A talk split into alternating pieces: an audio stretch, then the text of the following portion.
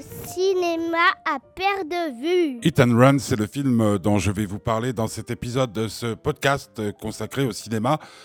Alors j'ai pas aimé. Euh, malheureusement, j'ai pas aimé. Alors bien évidemment, euh, vous me direz, euh, ben, est-ce que vous étiez ce jour-là de bonne humeur, jeune homme ou vieux monsieur? Bah, pas vraiment, mais c'est pas ça qui changera euh, le message que je peux euh, lancer à travers ce film. Alors l'histoire, bah, c'est un jeune homme un peu bizarre, comme ça, avec des cheveux longs et un tantinégra qui est amoureux d'une belle fille.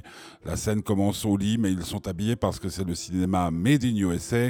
Et puis elle, euh, on découvre que ce type essaie de faire passer des vessies pour des lanternes à la jeune fille, je crois qu'on peut le dire. Il essaye de jouer sur son charme, mais elle va bien entendu déchanter. Pourquoi? Parce que euh, elle va pouvoir euh, changer de métier. Elle va, vous voyez, chaque fois que je dis un, gros mot, ça sonne. C'est insupportable.